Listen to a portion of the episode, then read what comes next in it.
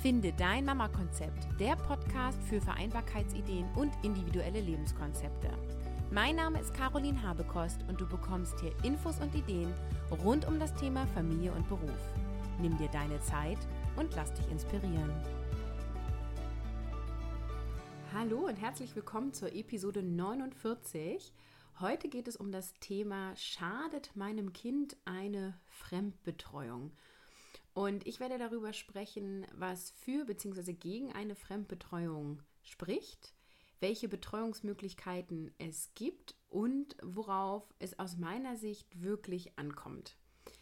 Und das Thema Fremdbetreuung und inwiefern schadet es meinem Kind ist tatsächlich ein Thema, was ich so ein bisschen ja vor mir her geschoben habe. es war gleich ähm, letztes Jahr, als ich den Podcast gestartet habe, äh, eine Idee, eins meiner Brainstorming-Ideen, die ich mir immer notiere, dass ich was dazu mache. Und dann habe ich angefangen dazu zu recherchieren und habe nur gedacht, oh Gott, es ähm, gibt dazu so viel und so viele verschiedene Meinungen. Und ähm, habe eben geschaut, dass Leute, von denen ich viel halte, zum Beispiel Lena Busch, was haben die dazu gemacht? Und ähm, ja, habe mich auch mit ihr darüber ausgetauscht und habe mich jetzt entschieden, einfach mal so mutig zu sein und dazu eine Podcast-Episode aufzunehmen. Und es wird auch wie immer einen Blogartikel dazu geben, wie immer unter der Nummer der Episode, das heißt unter www.carolinhabekost.de slash 049. Das Thema Betreuung taucht bei der Vereinbarkeitsfrage aus meiner Sicht sofort aus ähm, wenn beide Eltern arbeiten, ist natürlich einfach die Frage, wo ist dann das Kind in dieser Zeit? Und eine Möglichkeit ist, dass die Eltern asynchron arbeiten. Sprich, wenn Mama arbeitet, ist das Kind beim Papa und wenn Papa arbeitet, ist das Kind bei Mama. Das meistens lässt sich das aber nicht so realisieren, denn die Arbeitszeiten müssen genau aufeinander abgestimmt sein. Der Arbeitgeber muss flexibel sein. Ähm, Selbstständige können dadurch oft weniger Kunden annehmen. Und es führt natürlich auch dazu, dass die Elternteile sich kaum noch sehen und man auch meistens zusammen eine Stelle ausfüllt. Und die Frage ist immer, kann und will man von einem gemeinsamen Gehalt leben? Mit 13 Lebensmonaten steht ja jedem Kind ein Krippenplatz zu. Das klingt ja erstmal gut, denn so hat jede Familie eine Chance auf eine Fremdbetreuung. Was mich aber persönlich total stört, ist, dass damit meist die gesellschaftliche Erwartung einhergeht, dass du dein Kind fremd betreuen lassen musst. Und für mich ist so die Vorstellung, dass ich mein Kind 40 Wochen in mir getragen habe und dann ein Jahr vielleicht in Elternzeit bin oder ein paar Monate und um mich dann um mein Kind kümmere, um dann das Kind einen halben Tag einfach abzugeben, finde ich total absurd. Also das ist so ein großer Schritt von 24 Stunden primär Mama-Kind zu sechs oder acht Stunden am Tag Kind in die Krippe oder Kita. Fakt ist, viele Kinder machen das total gut mit. Also schade es ihnen nicht, oder? Andere Kinder weinen aber und wehren sich, auch nach einer professionellen Eingewöhnung, beziehungsweise die Eingewöhnung wird ja dann meistens verlängert oder nochmal gemacht.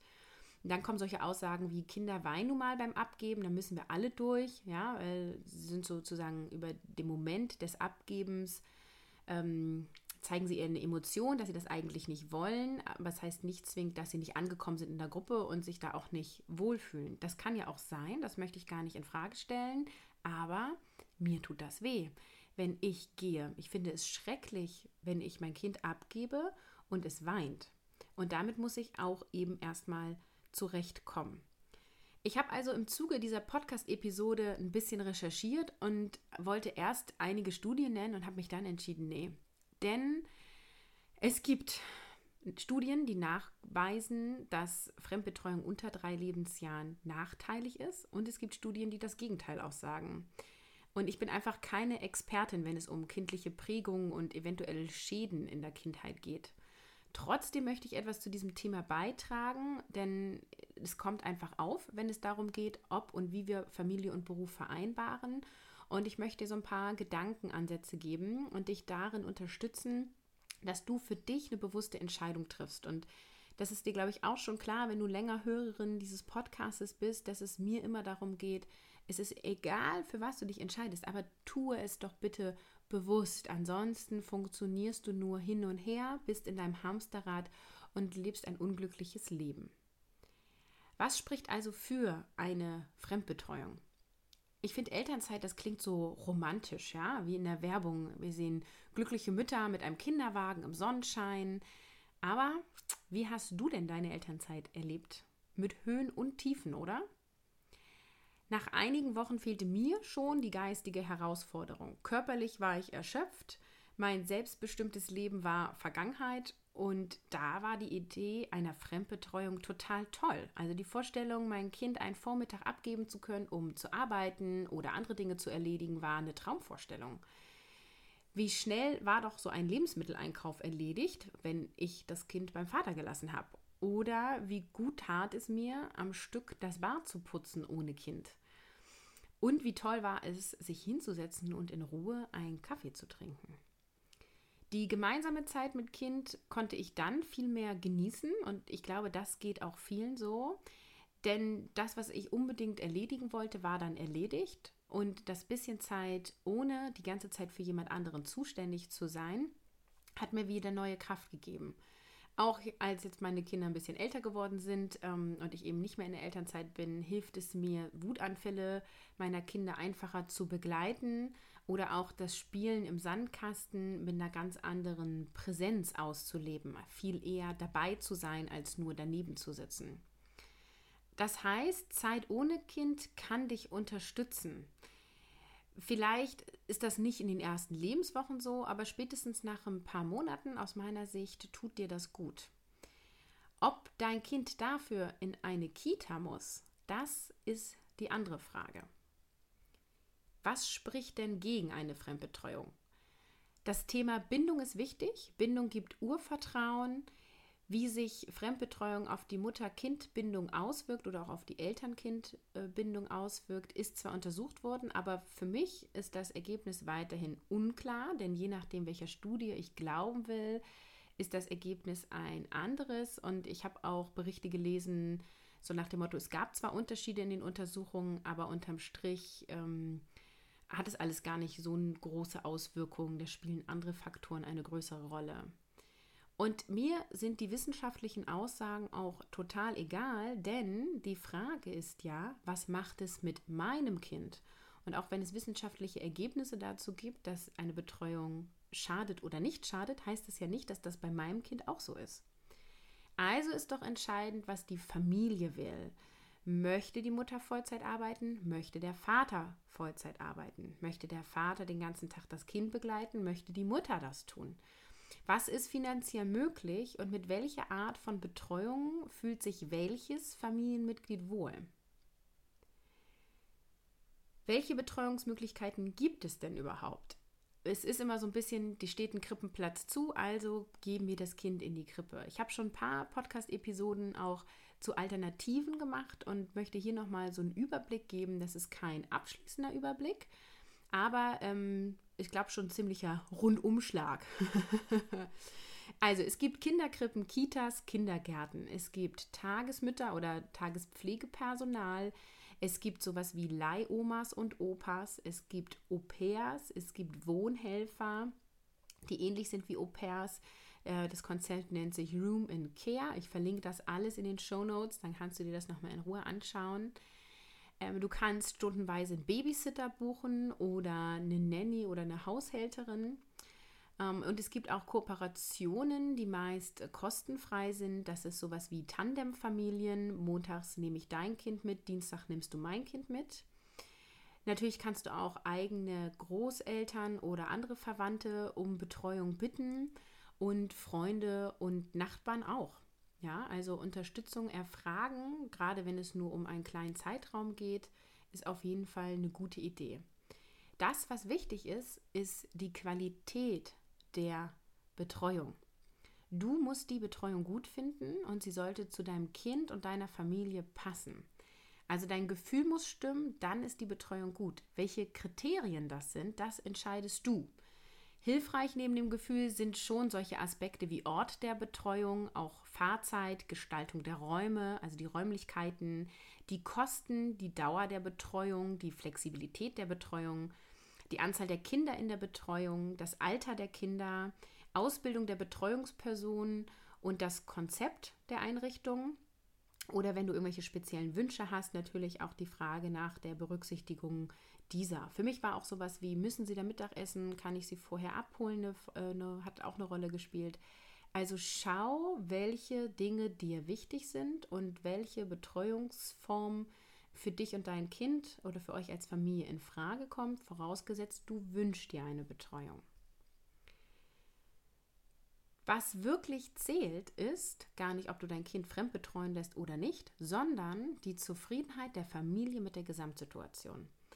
Aus meiner Sicht ist es total wichtig, dass du dich als Eltern bewusst entscheidest. Beide sollten davon überzeugt sein, dass der eigene, eigen, eigene Weg, den ihr eingeschlagen habt, richtig ist. Ansonsten kommen immer wieder Zweifel und ein schlechtes Gewissen brodelt in dir. Und das führt bewusst oder unbewusst zu Druck und Stress, zu Unzufriedenheit und zu Ängsten. Was ein Kind braucht, sind Eltern, die lieben, und gerne auch Eltern, die so in ihrer inneren Mitte sind, die nicht immer nur machen, tun und im Stress sind. Wenn sich dein Kind bedingungslos geliebt fühlt und angenommen fühlt, dann geht es deinem Kind gut. Liebe ist ein Gefühl, eine Emotion, ein Ausdruck und den kannst du zum Beispiel vermitteln durch Präsenz. Das heißt aber nicht, dass du 24 Stunden bei deinem Kind sein musst, aber aber auch kannst. Im Sinne von hier und jetzt bei deinem Kind sein, bist du auch präsent. Vermitteln kannst du Liebe auch durch Körpernähe und auch durch Worte. Und Liebe wird transportiert durch die Akzeptanz des anderen. Das heißt, dein Kind ist gut so, wie er sie ist. Ja, manche Verhaltensweisen nerven, manche Phasen sind anstrengend, aber es ändert nichts an der bedingungslosen Liebe diesem Menschen gegenüber. Und das ist etwas, was das Kind oder jedes Kind aus meiner Sicht braucht. Nicht dieses, du musst dies noch können, du musst das noch können, du musst dich dahingehend verändern, diese Charaktereigenschaft ist schlecht. Nein, dein Kind ist es, wie es ist und es ist gut so, wie es ist. Und natürlich kannst du ein bisschen lenken und unterstützen, ähm, aber nie mit der Idee, dein Kind zu verändern durchdenke und probiere es einfach aus. Also triff zusammen mit dem Vater oder wer auch immer noch mit Verantwortung trägt eine bewusste Entscheidung und überlegt und prüft hier. Und dann geht ihr diesen Weg. Also wenn ihr euch entscheidet, dass immer einer beim Kind von euch beiden ist, probiert das aus. Guckt, wie ist die Gesamtzufriedenheit der Familie. Macht es mal drei Monate. Schaut, wie es dann geht. Schau, dass du dann auch Befürworter in deinem Umkreis findest, denn Kritiker haben wir schon genug, ja. Egal für was du dich entscheidest, es wird Leute geben, die finden das nicht gut, was du da machst. Wenn du zu Hause bleibst, dann kommen die Stimmen von, ah, jetzt hast du studiert, jetzt hast du die Ausbildung gemacht und jenes und alles dafür, um nur Mutter in Anführungsstrichen zu sein. Und wenn du wieder anfängst zu arbeiten und dein Kind abgibst, dann bist du eine Rabenmutter, weil die Arbeit angeblich wichtiger ist als das Kind. Also, wie du es machst, machst du es falsch oder wie du es machst, machst du es richtig. Probier es aus und sei da auch mutig. Eine Entscheidung, die du vor einem halben Jahr getroffen hast, muss heute nicht mehr aktuell sein. Wenn der Weg, den du eingeschlagen hast, nicht leicht geht, dann prüfe erneut. Nicht nach zwei Tagen, aber schon nach ein paar Wochen. Ändere nicht sofort alles. Ne? Fällt die Eingewöhnung schwer, wenn du dich jetzt für eine Kita entschieden hast, dann sprich mit der Betreuungsperson. Hol dir Tipps, probier Dinge aus wenn du und deine Familie nach Wochen oder Monaten unzufrieden seid, dann geht einen neuen Weg. Dann wählt eine andere Betreuungsform aus oder entscheidet euch, eine Selbstbetreuung zu machen. Dinge brauchen Zeit, aber irgendwann ist es auch ein Zeichen, dass es einfach nicht passt oder dass der Moment einfach nicht der richtige ist. So frustrierend wie der Satz sein mag, es gibt nur deinen eigenen Weg. Beziehungsweise in diesem Fall gibt es nur euren Weg als Familie. Es gibt kein Patentrezept und es gibt kein richtig oder falsch. Frustrierend ist dieser Satz schon, weil du am Ende jetzt auch nicht weißt, was du jetzt tun sollst. Ja? Es wäre einfacher, wenn ich sage, so, Kinderbetreuung schadet nicht. Mit einem Jahr könnt ihr alle eure Kinder in eine Kita bringen und es wird deinem Kind da gut tun. Das wäre eine angenehme Möglichkeit. Also frustrierend ist dieser Satz, weil du eben am Ende auch nicht weißt, was du jetzt genau tun sollst. Oder geht es dir da anders? Schreib mir gerne einen Kommentar dazu unter den Artikel auf www.carolinhabekost.de slash 049 als Zahlen. Es gibt ja nur deinen eigenen Weg und es gibt eben kein richtig oder falsch. Und ähm, ja, da müssen wir alle durch, da müssen wir alle unseren Weg finden. Und es ist auch immer eine Frage der Sichtweise. Also wenn es nicht den einen richtigen Weg gibt, ermöglicht es dir, dass du alles so zusammenstellen kannst, wie du oder ihr es haben wollt. Also schau darauf, was euch gefällt und prüfe, was du davon möglich machen kannst. Geh einfach kleine Schritte und du wirst dich wundern, was alles möglich ist. Wenn du dir darin Unterstützung suchst, deinen eigenen Weg zu finden, dann sprich mit mir. Ich biete dir ein kostenloses Strategiegespräch an oder besuche meine Website, surf ein bisschen rum, lies ein paar Blogartikel, schau dir, äh, nee, höre dir die Podcast-Episoden an und ich hoffe, dass ich dich darin unterstützen kann, dass du dein Mama-Konzept findest. Ich wünsche dir noch einen wunderschönen Tag oder Abend und sage Tschüss, ciao, ciao, bis zum nächsten Mal.